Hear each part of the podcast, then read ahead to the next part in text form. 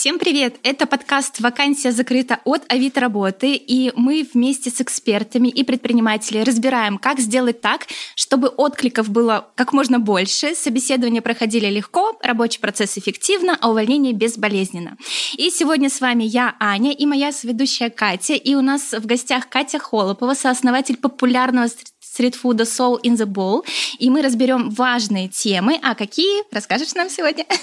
Собственно, да, в предыдущих выпусках мы уже поговорили о процессе подбора сотрудника, как составить вакансию, как увеличить количество откликов, а, как прособеседовать и, собственно, как закрыть вакансию. То есть, да, представляем ситуацию, что вакансия закрыта, и сегодня, Катя, с тобой мы хотим проговорить про очень важную штуку — это адаптация. Кать, давай начнем с того, что мы знаем, что э, период пандемии был непростой угу. для твоего бизнеса, вы столкнулись с некоторыми проблемами. Расскажи, пожалуйста, с какими конкретно и как пандемия повлияла на вас? А, всем привет! Поздороваюсь. А, мне кажется, на самом деле, пандемия сама по себе это была прям а, достаточно большая катастрофа, я не побоюсь этого слова, для всей ресторанной индустрии, потому что все произошло достаточно быстро, и практически за месяц а, от классной полноценной работы, полных посадок, тусовок и так далее и тому подобное, мы пришли к полному локдауну, к закрытию вообще всех ресторанов, баров, клубов и так далее, запреты на мероприятия. И, честно сказать, большинство, наверное, наших коллег, и мы в том числе, не были к этому готовы а, ну, это мягко сказано, не были к этому готовы. Если мы говорим про какие-то не очень крупные проекты, то у большинства не было финансовой подушки. А, просто ресторанный бизнес, на самом деле, он не имеет свойства делать большие запасы, и в основном все ребята работают всегда на обороте. То есть, если мы говорим про какую-то там финансовую подушку, это прям mm-hmm. ну, смешные, наверное, денежки. Вот. И когда, э, получается, стал такой вопрос о том, что мы прекращаем свою деятельность, у нас нет никаких входящих денежных потоков, а при этом все обязательства наши сохраняются. И первое обязательство, самое важное, перед нашим персоналом. А нам повезло, наверное, в большей э, степени. У нас была финансовая подушка, которая на тот момент, по нашим расчетам, позволяла нам продержаться три месяца. Вот. Это достаточно много, возможно, для большой mm-hmm. какой-то компании а, это не так много кажется, но для, наверное, для среднего бизнеса, для малого бизнеса это было очень неплохо. Вот. И у нас было на тот момент три объекта три кафе.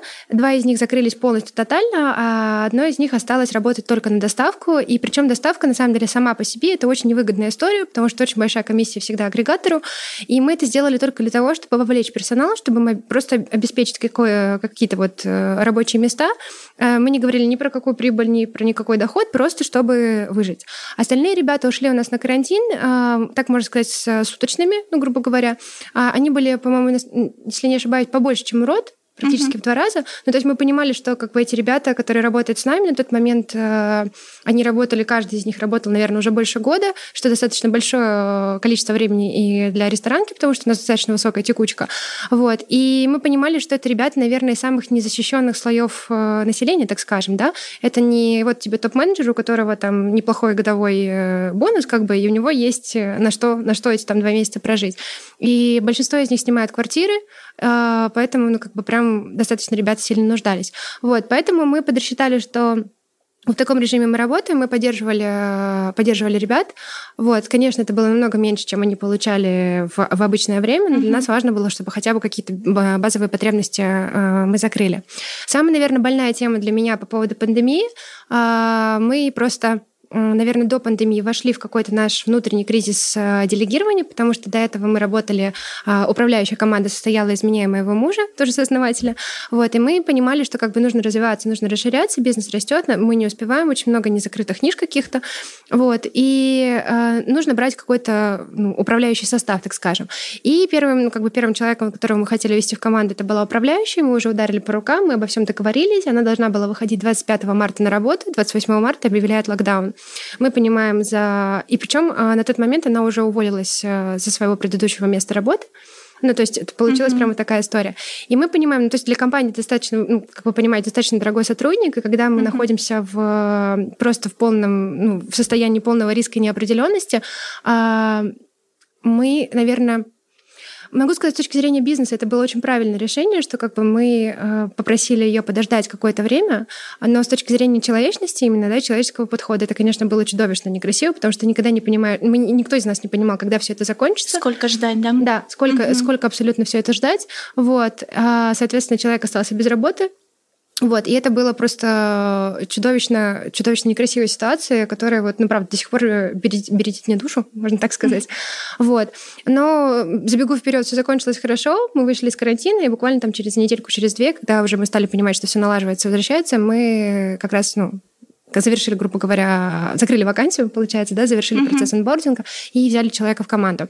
Вот. Но если вот подытожить, наверное, пандемия была такая достаточно как сказать, интересный опыт, наверное, для нас. А, по сравнению, наверное, сравнивая а, себя с нашими коллегами, могу сказать, что мы достаточно безболезненно а, из него вышли. Да, конечно, с потерями. Ну, как бы мы не говорим ни про какие плюсы во время пандемии. Увольнения были, да? А, увольнений не было с нашей стороны. Да, увольнений. И знаете, что самое забавное? Что у нас э, до всей этой пандемии, в начале марта, э, у нас увольняется два сотрудника, увольняется по собственному желанию. Увольня... Увольнялся на тот момент наш сушеф, э, потому что он переходил на другое место. И увольнялся у нас один повар, который э, решил вернуться обратно в свой город. То есть это была вообще никак не связанная история с пандемией. Но если вы помните, там э, объявили э, меры поддержки mm-hmm. о, том, что, э, ну, о том, что как бы правительство что-то там проспонсирует. Но условие было такое, что с марта, по-моему, месяца должно было сохраниться 90% ну, какое-то количество там, да, какое-то количество штата. И мы не проходили, э, мы не прошли по одному проценту, у нас было 89%. Вот да, да, да, да. И это было и самое, и знаете, что самое обидное было в этой истории, что, окей, мы бы, наверное, были согласны, если бы мы действительно начали резать персонал, mm-hmm. наверное, ну, ну, как бы не будем скрытничать, но на самом деле в ресторанке а, очень много одним днем уволили, там очень много ресторанов, одним днем уволили сотрудников, правда. И я думаю, что ты это подтвердишь, когда был огромный всплеск после, ну, по вакансиям, после окончания пандемии. Я думаю, да, что, на, что на Авито работы как раз это вы, наблюдали. Да, вы видели какую-то сумасшедшую статистику. Все никто не раздумывал, на самом деле, просто ресторан это достаточно такая суровая, суровая индустрия, суровая область, да, и все одним днем просто закрыли все вопросы, как бы, ну, денег нет, оборота нет, работы нет, поэтому как бы со всеми до свидания. Мы этого не сделали, мы прям очень трепетно относились к нашим ребятам, мы понимали, что нужно их помочь, но когда мы начали говорить про субсидию, у нас происходит вот этот вот инцидент, и получается, что мы не получаем никакой поддержки, вообще из-за какого-то глупого, глупого процента. Ну и немножко Отвлекаясь от темы работы, мне кажется, мы подали на все возможные субсидии, которые только могли, и получили, по-моему, только какую-то мизерную одну из них, поэтому ну, объективно никакой поддержки бизнеса не было. Вот. Что касается персонала, вот так вот мы прошли, э, прошли, uh-huh. прошли пандемию. Вот. Как мне, мне, как руководителю, кажется, что достаточно неплохо, немножко, ну, немножко, немножко справедливо по отношению к ребятам. Не знаю, честно говоря, какое мнение у ребят вот, внутреннее. Вот, ну, наверное, что мы могли, максимально, что мы могли сделать на тот момент, мы это сделали. Скажи, пожалуйста, вот э, у вас, получается, вся текущая команда, она сохранилась или она обновилась? Э, были ли какие-то изменения спустя этот период времени? Люди все же, они получали меньше, да, и на самом деле вам огромный комплимент, что они, вы не увольняли людей, потому что ты абсолютно права. Мы видели, как э, на Авито работа закрываются просто массово вакансии, которые mm-hmm. относятся к хорике, и как активно публикуются резюме, да, то есть и кандидаты кандидаты, они, понятно, что не могли рассмотреть для себя альтернативные позиции в хорике, они рассматривали вообще какие-то смежные э, отрасли для того, чтобы хоть где-то найти работу, и тогда, знаешь, такой огромный всплеск был по э, звонкам и откликам другим работодателям, кто остался на рынке в этот период времени. Вот что сейчас с командой?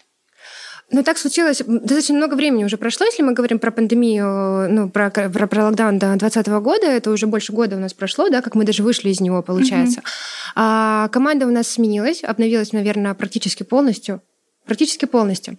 Но смотри, это связано в нашем конкретном случае, это связано не только с тем, э, не только с пандемией, это связано с тем, что у нас вышел новый управля... вышла новая управляющая, да, после как раз пандемии. Наверное, вы сами знаете, что всегда приход нового руководителя, он так или иначе... Стрессовый, да, да. он стрессовый, и часто, и часто летят, летят команды.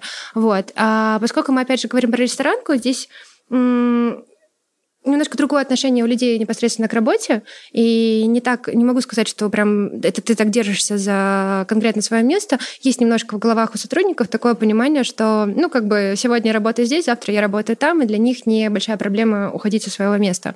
Вот. И плюс на тот момент э, достаточно долго работали у нас ребята, у нас достаточно интенсивный график работы сам по себе, а, и он очень выматывает, и, честно сказать, у нас есть с этим проблема, что нас очень э, часто ребята выгорают. И к тому моменту уже была команда, которая достаточно выгорела, пришел новый управляющий, а, немножечко они расслабились на локдауне, когда мы вошли обратно вот в этот режим а, достаточно напряженной работы, грубо говоря, многие Кто-то, да, да, многие посыпались, кто-то сам отвалился, а у кого-то не сложились с новым руководителем отношения, а кто-то просто вот уже перерос и хотелось что-то новое. На самом деле у нас достаточно много сотрудников, а, ключевых, так скажем, для mm-hmm. нас, они вообще сменили сферу деятельности. Ну, то есть сказали, mm-hmm. что все, больше не хочу, не могу. Нет стабильности, да? Здесь вопрос не стабильности, на самом деле. Ресторанка, а, наверное, это такая индустрия, когда ты, ты очень много общаешься с людьми, Uh-huh. А люди, на самом деле, я в этом правда уверена, что они эмоциональные вампиры достаточно. И очень много из тебя сосут энергии. Это правда так. А когда у тебя еще очереди, как в нашем случае, перманентные, ну то есть у тебя нет секунды, знаете, вот Наверное, вы я всегда видели, точно видели э, кассира, который сидит и там что-то читает в телефоне. У нас такого вообще не бывает. У нас там вопрос стоит о том, чтобы 30 минут найти на то, чтобы поесть. И когда ты сам... Я сама работала вот в, на, на кассе, сама общалась с гостями, когда ты находишься вот в такой вот запаре перманентной, это такой прям сленг наш внутренний. А это очень тяжело, правда. Это, и ты просто выгораешь, потому что ты уже не можешь. И вот у нас одна сотрудница, по-моему, она сказала, что она пойдет в банк работать. Вот, э, чуть ли не на кассе. Она говорит, я не хочу общаться с людьми. Ну, то есть я хочу не сидеть за стеклом. И я вот, вот угу. да, нет, э, два слова, не могу, у меня уже нет сил. Хотя она была прям очень классным сотрудником. Угу. Скажи, пожалуйста, а вот какие ошибки были совершены с вашей стороны? Ошибки в адаптации нового руководителя, либо после в адаптации новых сотрудников или адаптации текущих сотрудников по после ситуации, связанной с пандемией, когда все вернулись? Ну, наверное, у нас это немножко мы вернемся назад, самое начало бизнеса.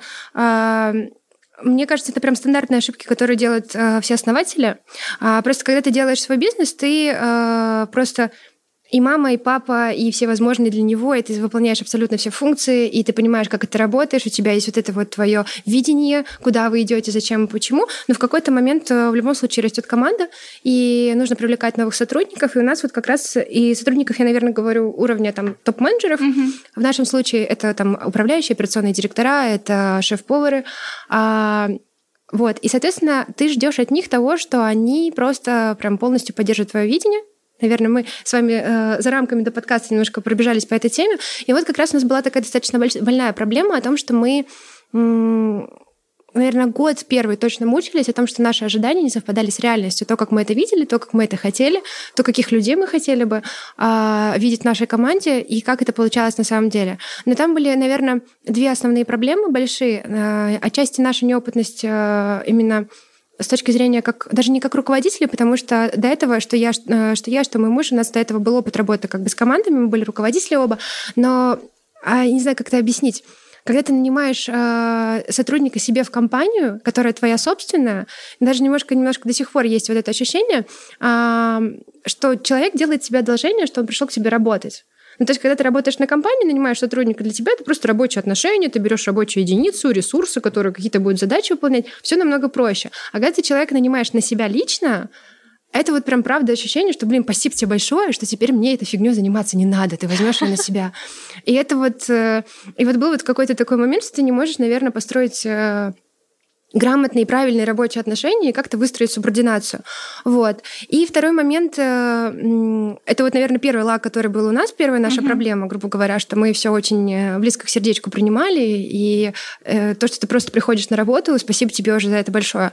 А, и второй момент, наверное, Э, ну, так было фактически, как нам тогда казалось, что у нас не хватало финансов на классных э, сотрудников. Ну, ну объективно, mm-hmm. хороший, ну, как бы классный сотрудник, он дорого стоит. Ну, как бы мы все это прекрасно понимаем. И на тот момент э, не, было, не было финансов на, на тех ребят, которых, э, которых бы хотелось.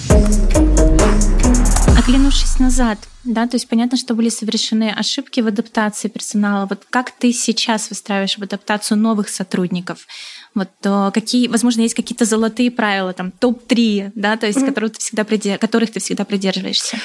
Я не могу сказать, что мы сейчас уже построили, завершили этот процесс, что мы прям классные в нем, да, э, прям, ну, нет, мы только прям в самом начале пути, и, наверное, мы только сейчас поняли, что адаптация нужна, давайте так скажем, да, то есть мы mm-hmm. прям в самом-самом начале пути этого, вот. А, но топ-3, наверное, истории, которые есть, что никогда человека, человека не нужно, не, нельзя бросать, нельзя его принимать в штат, например, да, и говорить, ну вот твое место, твой компьютер, работай. И человек там сидит абсолютно потерянный, не понимающий. Как в море выкинули. Да, да, да, да, да, совершенно верно. А, то есть появился какой-то процесс э, онбординга, да, то, что человек на, на, к нам приходит, соответственно, мы рассказываем, а, mm-hmm. что у нас за компания, чем мы занимаемся, какие ценности.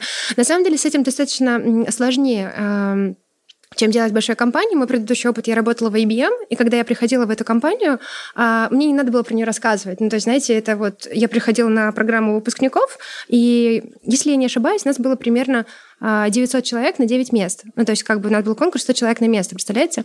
Вот.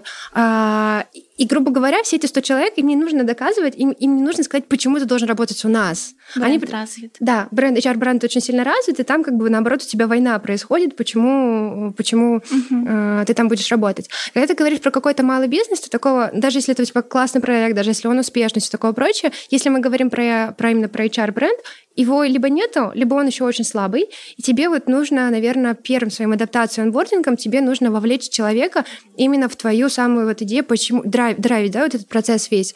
А, и, наверное, к сожалению или к счастью, довольно долго это приходится делать основателям до тех пор, пока не вырастут какие-то корпоративные внутренние ценности, когда ты не воспитаешь ту команду, которая а, прям горит, наверное, тем же самым, что есть, э, что есть у тебя. И отчасти это моя боль, Uh-huh. Отчасти это большая, ну, как бы привилегия о том, что, получается, ты не можешь отойти, не можешь делегировать этот процесс, потому что мы пробовали это делать, мы пробовали э, отдавать как бы набор персонала вот, ну, уже команде, которая сейчас формировалась, управляющей, но ты понимаешь, что как бы все работает классно, ну, как бы все работает хорошо. Допустим, вот ты приходишь, кассир, тебя вот, у него есть бриф какой-то, он тебя обслужил, все такое прочее, но ты понимаешь, что нет вот этого огня, который был, вот, допустим, в самом начале, когда ты работал вместе с ними, когда ты сам их нанимал, когда ты их зажигал, uh-huh когда ты говорил, а кто мы, а что мы, почему мы это делаем, и мы вообще не про еду ни разу, как бы забудьте. Еда — это вот просто способ, когда мы, а, как мы коммуницируем с человеком. Mm-hmm. Мы про, мы там, допустим, мы про атмосферу, мы про классное настроение, мы про то, чтобы взять человека в, в сером офисном костюме в Москве-Сити и прям вот его на 15-20 минут его ланча поместить его там на Бали, в Калифорнию, в Австралию, дать ему помечтать, что ты можешь поехать в отпуск, можешь покатать на доске, ну как бы вот, ну как бы создать вот эту вот атмосферу, и вы как люди, как ребята, ну, первое, что, что должно это нести и транслировать ее.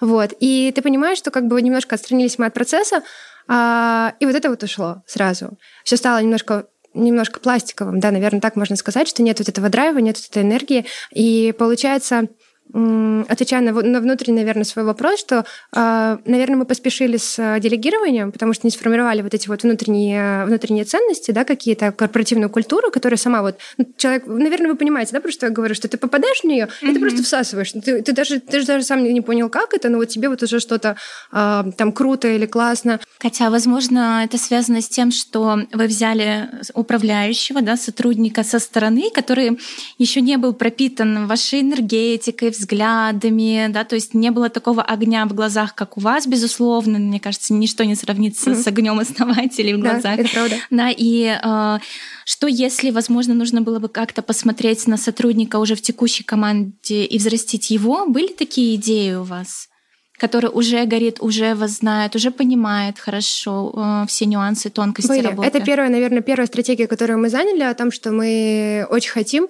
Э, но знаете, у нас на самом деле очень много было прям добрых альтруистских идей. Мы хотим, чтобы все росли вместе с нами, чтобы все прям вот, ну вот, вот с самого начала и до самого конца, знаете, вот какая-то такая история.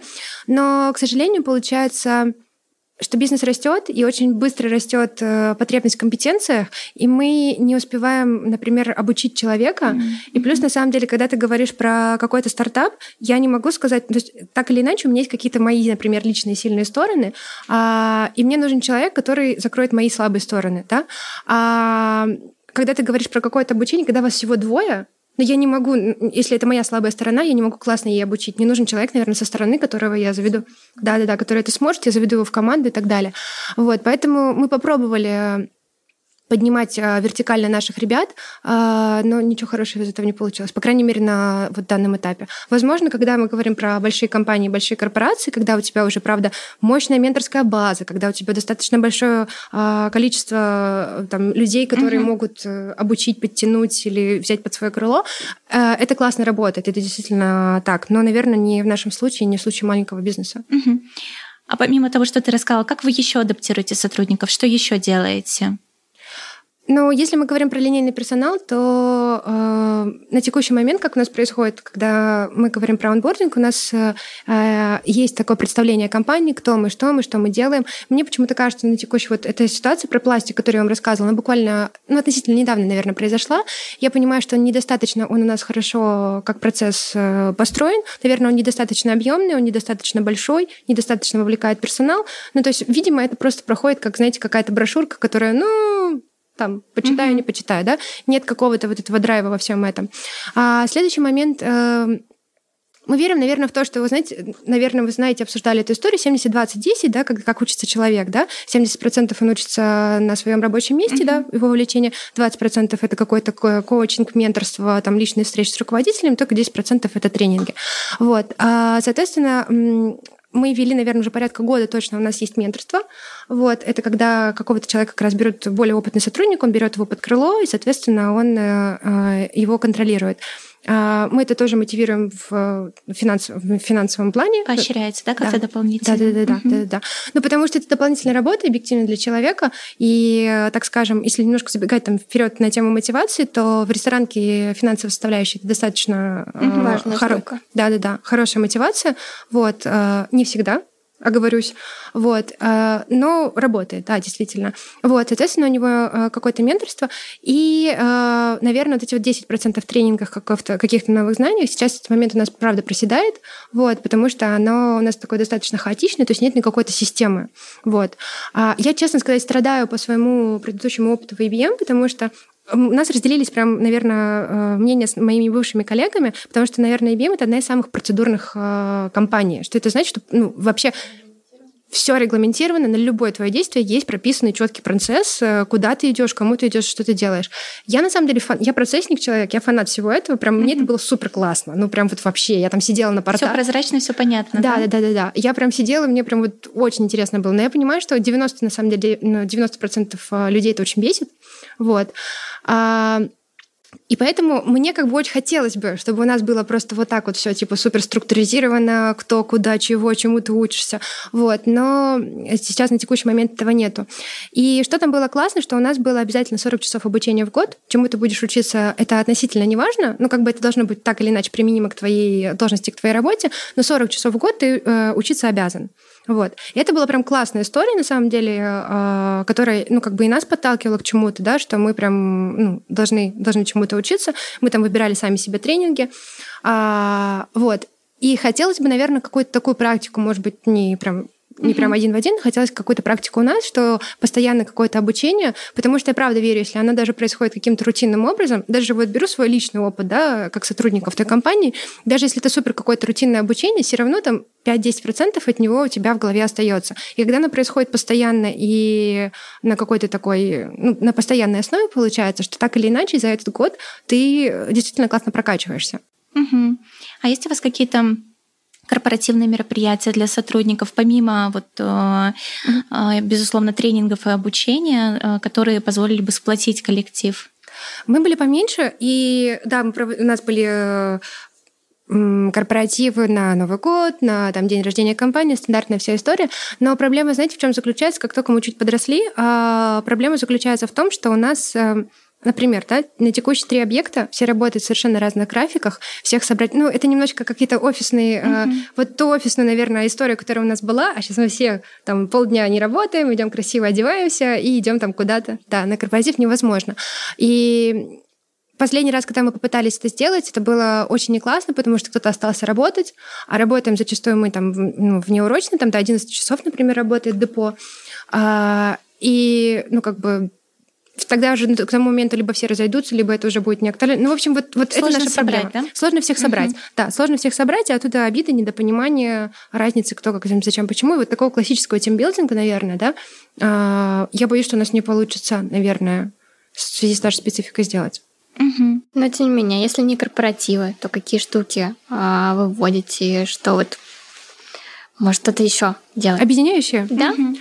Ну, наверное, это самая распространенная история, опять же, в ресторане, какие-то собрания какие-то, летучки вообще, когда ты э, либо заряжаешь. Ну, на самом деле, правда, если честно, перед началом ресторана в идеальном мире, как все это должно быть. А, либо управляющий, либо менеджер, человек, который заряжает команду на этот день. Это обязательно. В офисе немножко... Ну, в офисе это было бы странно, если на самом деле вот... Э, представьте себе, твой менеджер, э, твой босс собирает всю команду и говорит, а теперь мы должны сегодня поработать так, как не работали никогда. Все наши клиенты должны... В каком-то фильме такое было, я помню. Довольно. Волк с Уолл-стрит. По-моему, да, да. Кстати, да.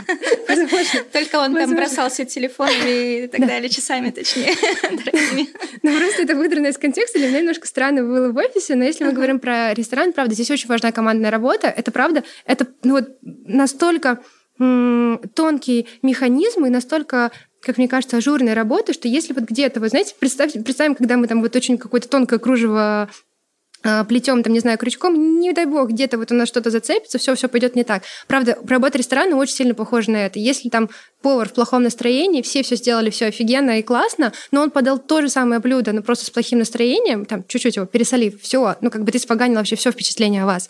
И очень важно, чтобы все были на драйве, чтобы все вот были заряжены как раз на вот этот классный, на, ну, на ощущение на желание, наверное, даже создать какой-то классный опыт для, получается, гостя, для клиента. Вот. И поэтому вот такие вот мотивашки какие-то с утра, что хей-хей-хей, мы все команда, там, раз, два, три, четыре, пять, пошли работать, они, правда, важны. Ты знаешь, вот э, в, в Авито, в отделе продаж, а. на самом деле такая история, что каждый день э, руководители команд продаж собирают свои команды каждый день. Ну, понятно, что никто там не кричит, что сегодня продаем как никогда и так далее, да, то есть основная задача руководителя, во-первых, э, всем вместе встретиться, ответить на вопросы, да, то есть, э, безусловно, разобрать какие-то а, кейсы вместе с командой, э, проинформировать о чем-то важном, да, то есть и отправить сотрудников начинать рабочий день. То есть у нас это работает, на самом деле работает очень классно. Здесь основное, как бы, чтобы у тебя были разные темы, и для руководителя это очень классная возможность, вот про себя скажу, понять, почувствовать, какое настроение у сотрудника, да, то есть ты угу. видишь, в каком настроении человек, да, то есть если у него что-то произошло, это будет написано на лице, если есть нежелание Совершенно. работать, и тогда ты эту ситуацию оцениваешь, видишь ее, и ты уже индивидуально связываешься с сотрудником и прорабатываешь этот вопрос. На самом деле, ну это, наверное, больше к офису относится, потому что мы все работаем удаленно, ты не видишь человека в офисе, ты да, не видишь его лично, проблема, и это правда. просто это необходимость, ну как бы совершать такие действия для того, чтобы э, вовлекать человека, опять-таки адаптировать нового человека, если это, да, там э, сотрудник пришел в компанию не так давно. У вас, наверное, с этим чуть проще, потому что вы все видитесь, да, то есть удаленно понятно, что вы не созваниваетесь, а Навер- приезжаете наверное, на точке. нет, отвечу. У нас просто да, такие объекты, то есть у нас не, были, не, не полноценные рестораны, на самом деле, и у нас вся управляющая команда, она, получается, э, существует в разъездном таком характере работы, mm-hmm. то есть, получается, то здесь, то там, потому что ну, физически у нас, у нас, например, вот если мы, опять же, вернемся к депо, у нас корнер э, площадью 13 квадратных метров. Там не то, чтобы менеджер или управляющий, там, там ну, как бы персонал не всегда mm-hmm. помещается, да, mm-hmm. вот, и поэтому как раз у нас тоже достаточно много удаленной работы с точки зрения, мы там общаемся где-то э, либо в чатах, группах каких-то. И у нас был такой кейс, что у нас за всеми нашими небольшими, так скажем, объектами у нас есть достаточно большая фабрика кухни, а, которая а, находится территориально на, ну, удалена территориально. Вот. И в момент там запуска новых точек часто до них не доходили руки, но как бы они работают, с ними все классно, как бы, ну и работает. И мы могли там, например, месяц к ним не приехать. Вы даже не представляете, какое это было просто дикая обида, что с нами что-то не так, нас обделяют вниманием. Вот на самом деле ничего не было, никаких проблем не было, но когда мы стали вот копаться персонально с ребятами выяснять, им просто банально не хватало, не хватало внимания, что не хватало этого ощущения, что они ценные сотрудники, не хватало ощущения, что... Принадлежность к большему компании, да, да совершенно угу. верно, да, что вот со всеми вы общаетесь. Ну, у нас даже был очень смешной инцидент, что мы, по-моему, то ли на очередное событие, то ли на... Э, не помню почему, но мы, в общем, купили э, команде э, там а фрукты и шампанское. Вот, соответственно, все же друг, между, между другом с тобой общаются. И как раз вот у фабрики кухни была дикая обида, что вот у всех есть там фрукты и шампанское, а у нас нету. Мы прям самые, самое там отстойное подразделение, нас ненавидят и вообще что такое. Ну, как бы доходило до смешного, да. Вот такое. Ну, любому сотруднику нужно внимание. Mm-hmm. Если это внимание сильно отличается, например, от того, которое получают другие специалисты, ты сразу так или иначе ну, начинаешь задавать себе вопросы. Все ли во мне нормально? Правильно да. ли я выполняю свою работу? Довольны ли моей работой? А если его поощрили как-то меня нет, значит, ну, недовольны. Да, то есть начинает возникать много вопросов, они очень часто надуманные, сотрудник сам себя демотивирует этими же вопросами, да, то есть перегорает, поэтому, мне кажется, это внимание должно быть равнозначное по возможности, да, то есть его нужно именно так давать сотрудникам. Ну, наверное, скажу, с точки зрения руководителя, это достаточно сложно организовать, правда, достаточно сложно организовать. И, наверное, уделить внимание с точки зрения и понять, ну, правда, Часто это не получается, и часто я понимаю, что происходят какие-то обиды и недопонимания со стороны именно сотрудников, да, что угу. нет какого-то участия, твоего участия угу. личного. А ты сама как часто взаимодействуешь с командой? Приезжаешь на точки, общаешься лично, проводишь какие-то вантуваны, понимаешь, что у тебя очень загруженный рабочий день, да, то есть, наверное, он длится практически круглосуточно, но все же получается это делать. Смотри, скажу так, э, у меня просто 10-месячный ребенок сейчас, вот, и поэтому э, я совмещаю как-то декрет, получается, декрет с работой. Mm-hmm. Честно скажу, что я в последнее время точно не очень частый гость э, на точках, именно с точки зрения общения с самой командой. Но, с другой стороны, я понимаю, что это очень сильно классно, если честно. Это то, чего мы хотели добиться, а, потому что большая была проблема, возвращаясь обратно, да, с линейным персоналом. Если мы говорим про ребят, э, которые, ну, менеджерский состав и уровнем выше, у них зачастую нет проблем с субординацией. У них все хорошо. Ты, они прекрасно понимают, кто твой там руководитель и так далее. Но когда ты начинаешь переходить на хорошие с твоей стороны дружеские отношения, а именно к линейному персоналу, там, к повару или кассиру, очень часто, к сожалению, ребят это расхолаживает, правда. Вот. И поэтому мы немножечко отстранились именно от вот этой части, чтобы, ну, грубо говоря, нас знали, мы приходим со всеми здороваемся, но как раз этих вот тет и личных разговоров их уже нет, наверное, в течение последнего года точно, правда. Mm-hmm. Это вот, ну, к сожалению, та проблема, которая у нас действительно была, когда Наверное, даже когда пришла управляющая, когда все были на, там, на одной ноге, у всех был э, номер... Ну, как бы, знаете, это вот забавно не звучало, но правда, когда у тебя есть номер учредителя, ты как бы классный пацан в команде, понимаете? Вот, и у нас примерно это было то же самое, что когда управляющая давал какие-то там замечания, комментарии или просила что-то изменить, он такой, сейчас я напишу Андрею, она все решает. Да, да а она мне тут что-то говорит, что я тут что-то должен по-другому делать. Да, были такие моменты, и чтобы такого ну, больше не повторялось, чтобы мы не подрывали в первую очередь, наверное, авторитет угу. их непосредственных руководителей, мы от линейного персонала отдалились.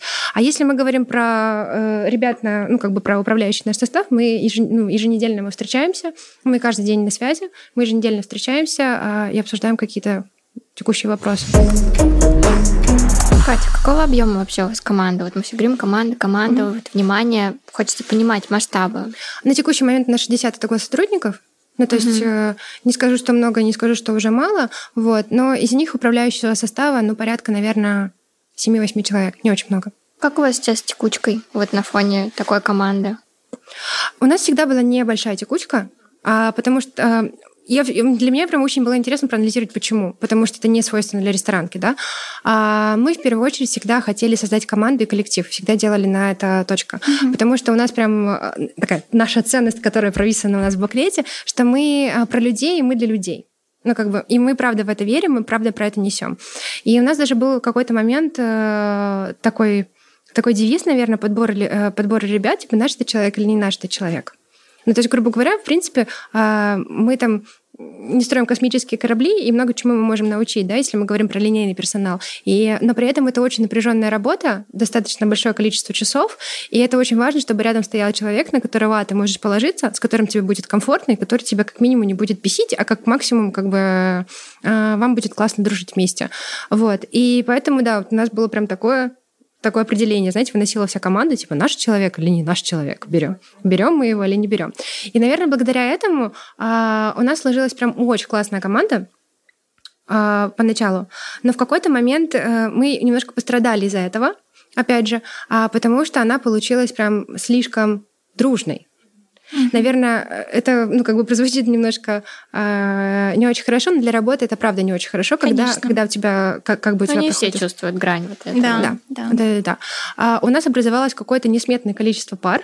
Вот, э, у нас даже семьи образовались, дети уже у кого-то появились за все это время. Ну, как бы у нас там Наверное, на этапе наш не наш они определяли, нравится, не нравится. Не знаю, очевидно, как это получилось так, но, ну, в общем, у нас прям э, настолько все прям все было хорошо, и в какой-то момент на самом деле настолько ребята подружились, что дружба начала превалировать над работой. Ну, то есть там какие-то уже перекрывательство косяков, когда ты говоришь, ну, ну вот смотри, он там плохо работает, ну я не могу, но мы там мой друг, товарищ, мы там после ну, работы вечером куда-то пойдем. Да. да, да, да. И как-то на самом деле это действительно большая, а, большая очень челленджевая задача для руководителя а, найти вот этот баланс, чтобы были классные отношения в коллективе, потому что я понимаю, что, наверное, вот эти отношения внутри коллектива — это 90%, наверное, залог успеха, чтобы э, уйти от текучки. Потому что я знаю кучу, наверное, своих там и бывших коллег, и друзей, и приятелей, да, которые оставались, они уже понимали, что им уже не очень хочется здесь работать, уже нет никаких карьерных перспектив. Ну, такие классные ребята. Я Команда вот... держит, да, да люди да, держат. Да, да, да, люди держат, что я хожу на работу как на праздник, да, а, потому что там вот, ну, мои ребята там. И ребята оставались достаточно долго работать. И, в принципе, как бы эффективно продолжали работать. Поэтому, мне кажется, это очень важный момент такой. Ты который... вот э, сказала, э, что вы про людей. Э, часто такую фразу мы слышим от работодателей. А что вот она для тебя значит? Что значит про людей? Это как? Если мы говорим про сферу, наверное, услуг, про которые мы говорим, э, есть такое бытует мнение в России, как минимум точно, что клиент всегда прав. Угу. Ну, если мы говорим про нашу историю. А, и когда мы говорим, что мы про людей, мы, наверное, в первую очередь всегда понимаем, что клиент не всегда прав, мы э, стараемся не давать в обиду наших ребят. Ну, то есть в целом, на самом деле, как золотая практика, всегда во всем виноват персонал. Ну, например, что-то не понравилось Костю, всегда uh-huh. они получают нагоняй. Постоянно получают нагоняй, что они сделали что-то не то, что-то не так. Ну, то есть это люди, которые постоянно работают под прессом. А, я честно могу сказать, что каждый кейс, который там, допустим, негативной обратной связи, мы его обязательно всегда разбираем, вот. И, но у нас нет такого, что мы просто закрытыми глазами бац кнутом ударили, знаете, бац кнутом ударили. То есть мы каждый раз... Аргументированно, да? Да-да-да. Мы каждый раз понимаем, что, э, ну, что это про... Не знаю, как сказать что, наверное, ребят, которые, которые стоят на кассе каждый день, то есть, ну, это, наверное, не совсем правильно обижать. Это раз. Второй момент, э, опять же, тоже история, что мы искали а своих людей. Нам было важно, чтобы им было классно приходить на работу. Ну, это, наверное, то, что мы говорим. Нам прям это важно было. И в тот момент, когда мы видели, что кому-то что-то тяжело или уже все, ну, что-то идет не так, ну, как бы мы старались, правда, это помочь, потому что прям не знаю, возможно, наш какой-то э, корпоративный опыт тоже нам подсказывал о том, что как бы вот это надо, это прям надо, чтобы ты mm-hmm. шел с горящими глазами на работу. А следующий момент, что у нас нету никаких э, финансовых наказаний а за какие-то косяки, либо еще что-то, прям принципиальная позиция. Я не верю, что это работает, действительно, правда. Ни к чему хорошему это не приводит.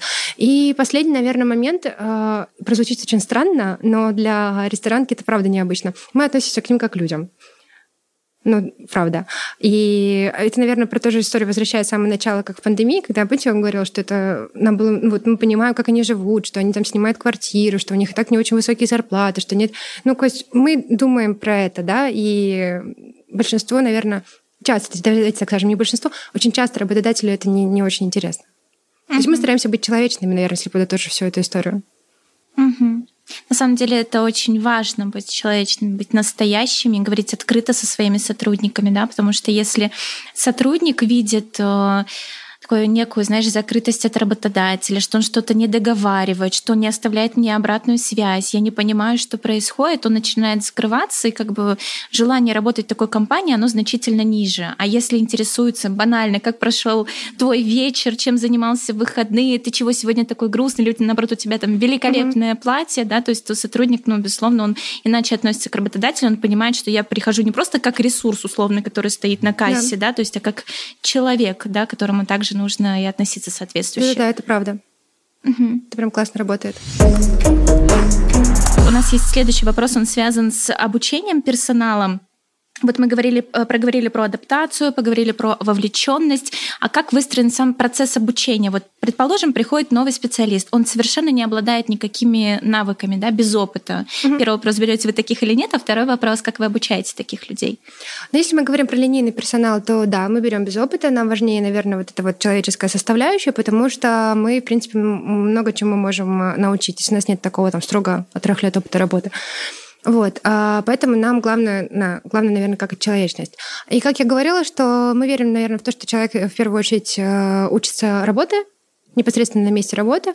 То есть э, ты сразу практически нет такого, что он сначала проходит какие-то тренинги или делает какую-то рутинную работу, а зачастую человек сразу выходит и начинает работать. Тут же встречаются какие-то косяки, да, например, и которые уже по ходу работы, как я говорила, что у нас есть ментор, да, человек, который закреплен за mm-hmm. новым сотрудником. Вот. И, э, соответственно, он за ним э, следит и курирует его и обучает в процессе уже какого-то непосредственно непосредственной работы.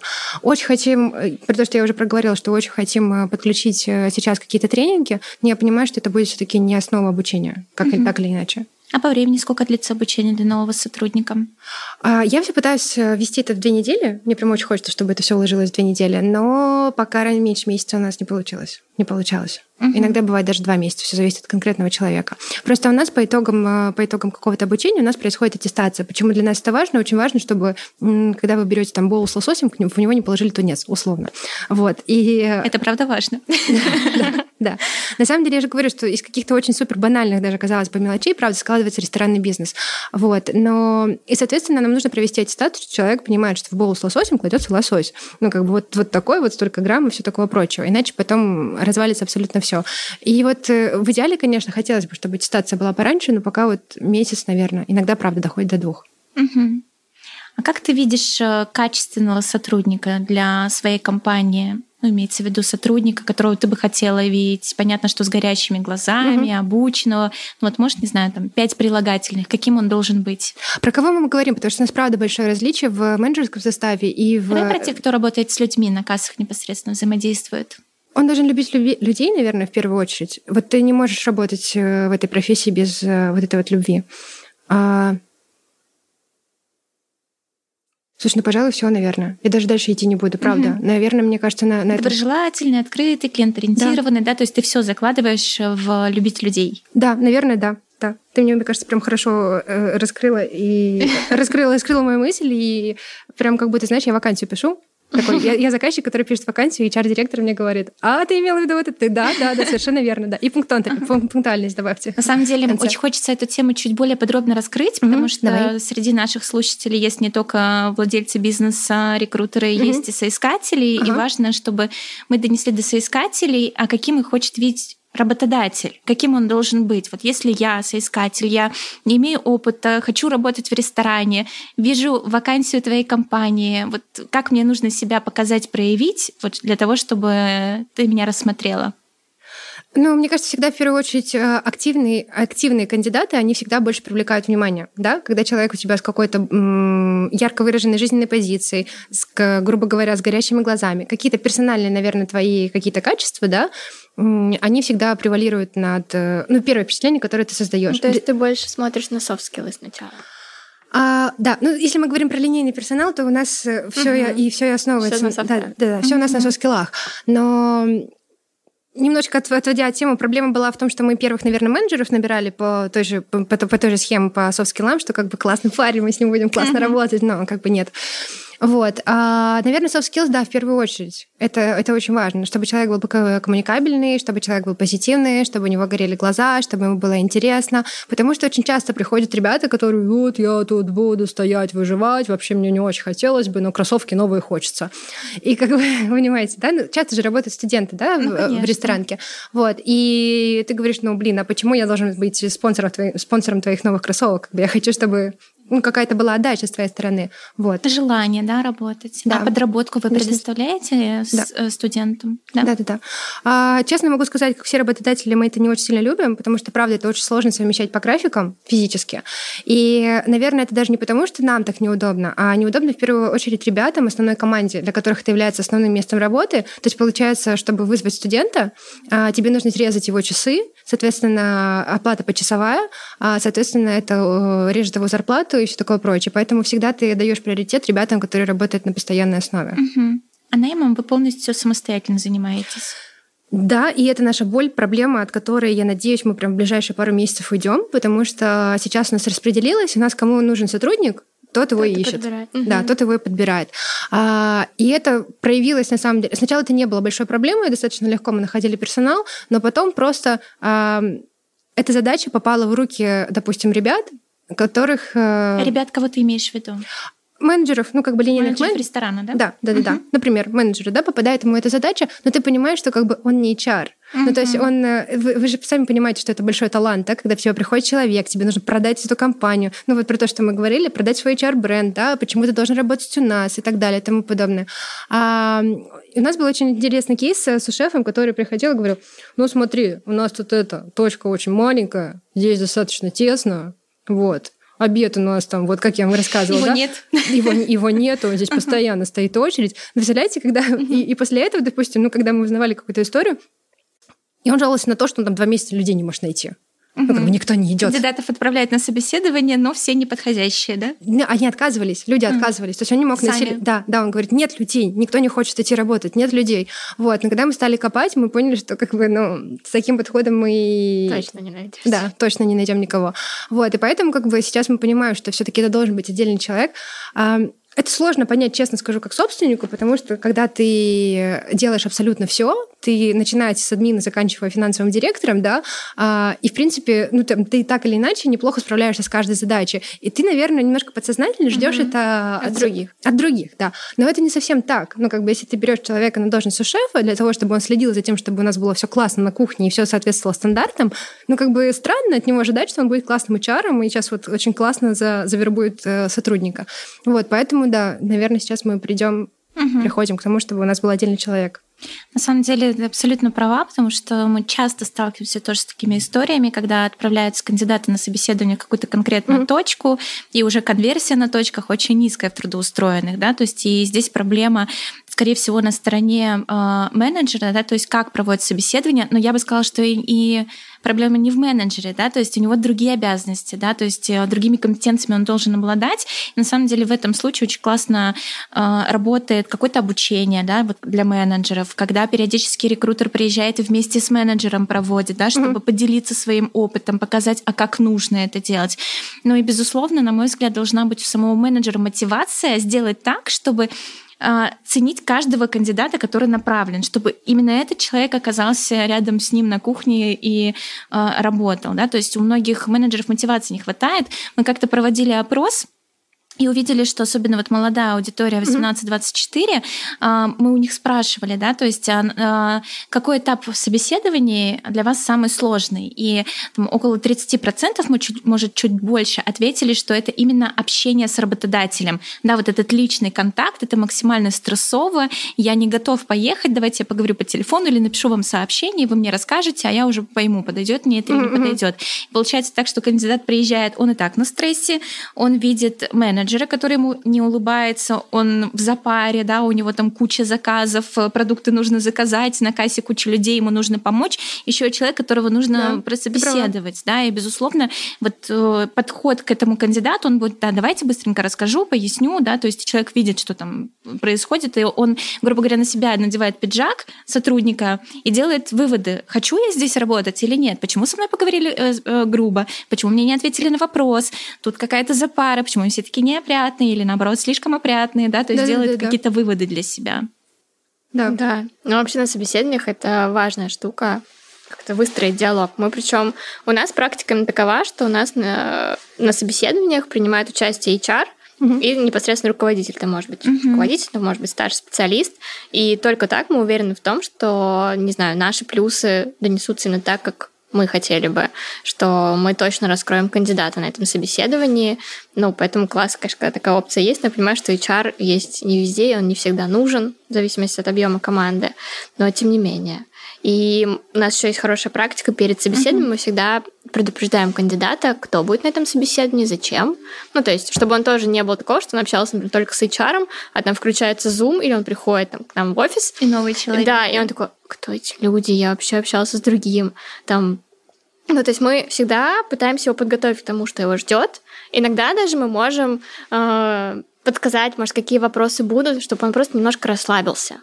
Э, там объясняем, зачем собеседование нужно, и тогда человек приходит действительно уже такой более-менее в комфортную среду попадает и как-то лучше раскрывается. Ну, это звучит да. как минимум дружелюбно очень. Даже вот ты, ты, ты рассказываешь, я ставлю себя на место кандидата, если мне так сказали, но, но это правда. Да. да. И у меня возникло такое ощущение, как будто вот, ну, допустим, я опять же ставлю себя на место кандидата, что э, меня рады увидеть. Вот, uh-huh. вот это ощущение, что меня рады увидеть, меня ждут. И это прям, ты права, достаточно редко кто дает, и, возможно, мы тоже делаем эту ошибку, когда вот так вот конвейерно кого-то приглашаем и, наверное, не, э, не даем вот этой вот вовлеченности. Ты знаешь, это особенно наблюдается в каких-то конкурентных отраслях, либо на конкурентных позициях. Да? Предположим, если кандидат ищет для себя вакансию официанта, он открывает любой работный сайт, он видит э, разные предложения. И на самом деле э, плюс-минус у всех аналогичный уровень заработной платы. То есть дальше он для себя выбирает, э, не знаю, там, локацию, условия, бренд. Дальше он взаимодействует с работодателем, для себя делает выводы, а кто как, со мной как поговорил по телефону, а хочу ли я приехать туда на собеседование. А, вы знаете, я периодически даже слышу такие ситуации, а, когда кандидат звонит работодателю, а ему отвечают, я на обеде, вы чем не звоните? Серьезно говорю, я такое лично слышала. Или вы что, не видели, что написано «работаем до 18.00»? Так, только 17.50. Уже закончился рабочий день, звоните завтра. Да, то есть как бы, ну, понятно, Но что первый такие... кейс про, про, про обед, который ты сказала, да. мне кажется, это как раз вот тот случай с нашим менеджером, потому что на самом деле это же не его прямая обязанность. У него вот такой вагон их, да, его задач, которые непосредственно на него, а вот это вот HR-функция, которую они сверху накинули. И, да. соответственно, когда звонит человек, он все это... Просто доп. задача. Да. да, и он свою вот злобу и недовольство на эту доп. задачу, он как раз, получается, да, может скинуть на кандидата.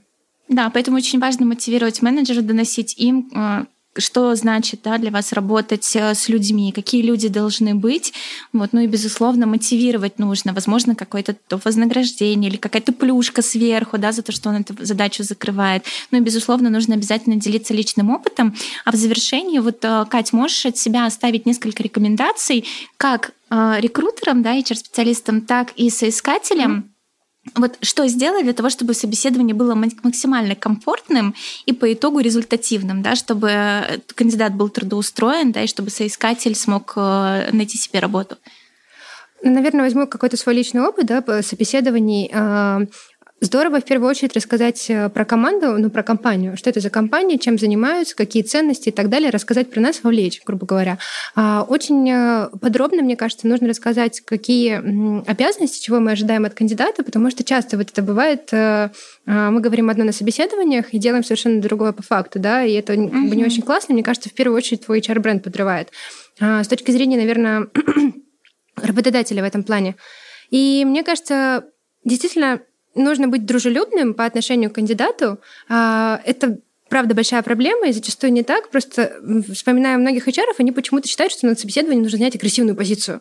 Сейчас такая, типа, вот, если ты пройдешь через мой... Стресс вгоню. Да, да. Ты пройдешь... Посмотрю, ты да, пройдешь через мой... Ты пройдешь через мой забор, как бы, отлично. Ну, как бы пойдешь дальше со своим руководителем, да, собеседоваться. Вот, а, наверное, какая-то дружелюбность, потому что люди, которые даже а, не стали с нами работать, либо не начали с нами работать, либо завершили с нами работать, я правда верю в то, что мы должны заканчивать отношения на mm-hmm. хорошей ноте. Это правда очень важно. И первое впечатление, в том числе, это тоже такой mm-hmm. достаточно а, большой знак. Вот. Это что касается работодателя. А с точки зрения работника, а, как ни странно это прозвучит, но это правда моя тоже боль, нужно быть адекватным, угу. Вести... Что, что значит адекватным? Да, это такое понятие относительно. Я не знаю, вы не, стал, не, стал, не сталкивались с таким в своей работе? Ты не сталкивалась? С разным сталкивались. С разным, да. Что для тебя значит адекватный Слушайте, на самом деле очень банальные причины. А, вежливость, не знаю, поздороваться, попрощаться, сказать спасибо, пожалуйста. Отсутствие агрессии. Отсутствовать, агре... да, отсутствовать агрессии а, спокойно, наверное, отреагировать о том, что э, там, не знаю, новости о том, что тебе не предложили эту вакансию, вот какие-то такие моменты. Вот, э, наверное, вот так. Какие-то такие моменты, на самом деле, достаточно базовые, но вот, вот это вот то, что я вкладываю в, в адекватность. А, а второй момент э, как мы проговорили уже, что быть, наверное, каким-то э, позитивно, позитивно настроенным да, на эту вакансию, и также, наверное, хотя бы сделать вид, что ты, что ты хочешь здесь работать, да, потому что, uh-huh. ну, как бы это обоюдно, тратит, да, обоюдно мы тратим время и работника, и работодателя, поэтому, мне кажется, это было бы мило uh-huh. и вежливо. На мой взгляд, еще очень здорово работает, когда ты кандидату перед собеседованием отправляешь информацию о компании, да, то есть чтобы он ознакомился, чтобы, чтобы он понимал, что вы за бизнес, чем занимаетесь, сколько лет на рынке.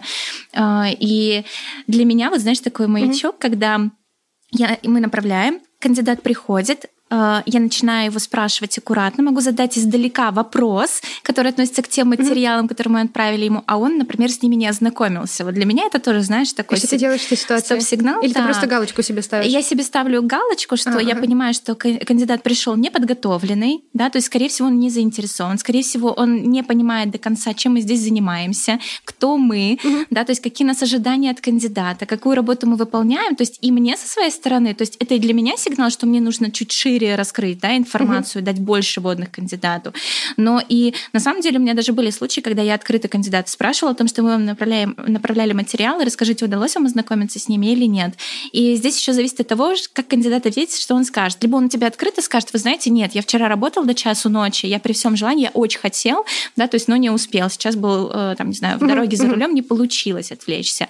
Либо кандидат скажет, что я забыл, я не видел, я не знаю, не было времени, не захотелось, да, то есть ты тоже э, как бы анализируешь ответ кандидата да, в да, данном понимаешь, случае. Да, да, да, вообще да, в этом или нет. Да, да, да. Да. Но не всегда на самом деле, вот если кандидат не знаком с информацией, это говорит о том, что он, он не заинтересован в данном работодателе, угу. в данной позиции.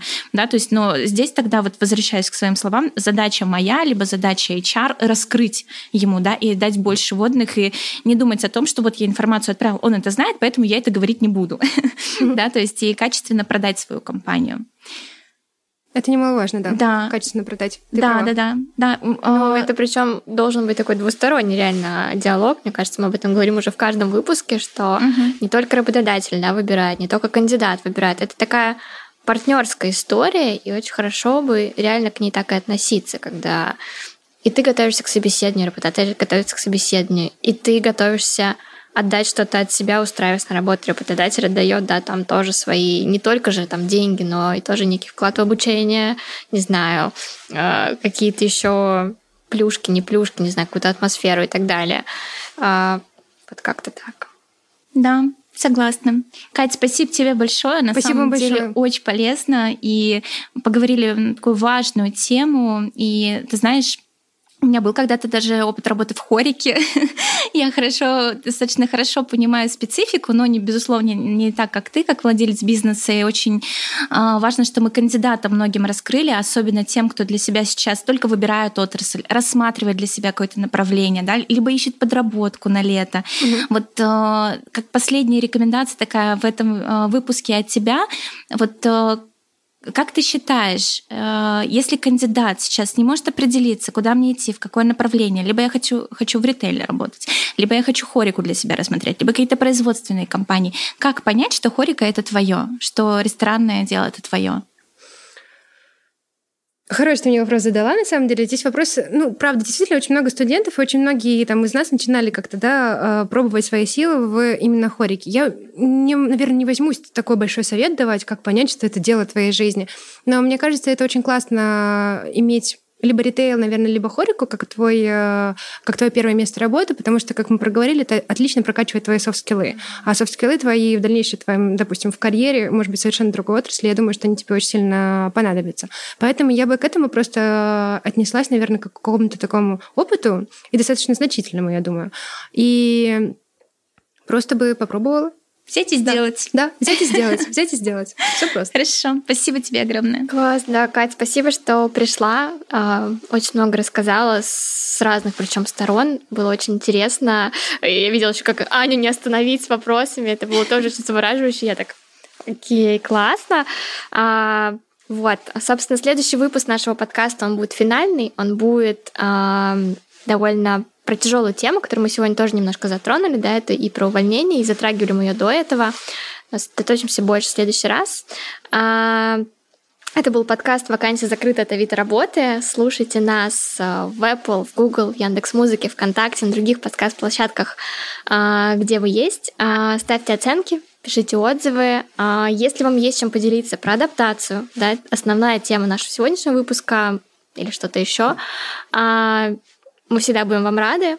ставьте лайк, подписывайтесь, жмите на колокольчик. С вами были Аня и Катя, и также наши гости Катя. Всем спасибо. Спасибо. Ура. Спасибо.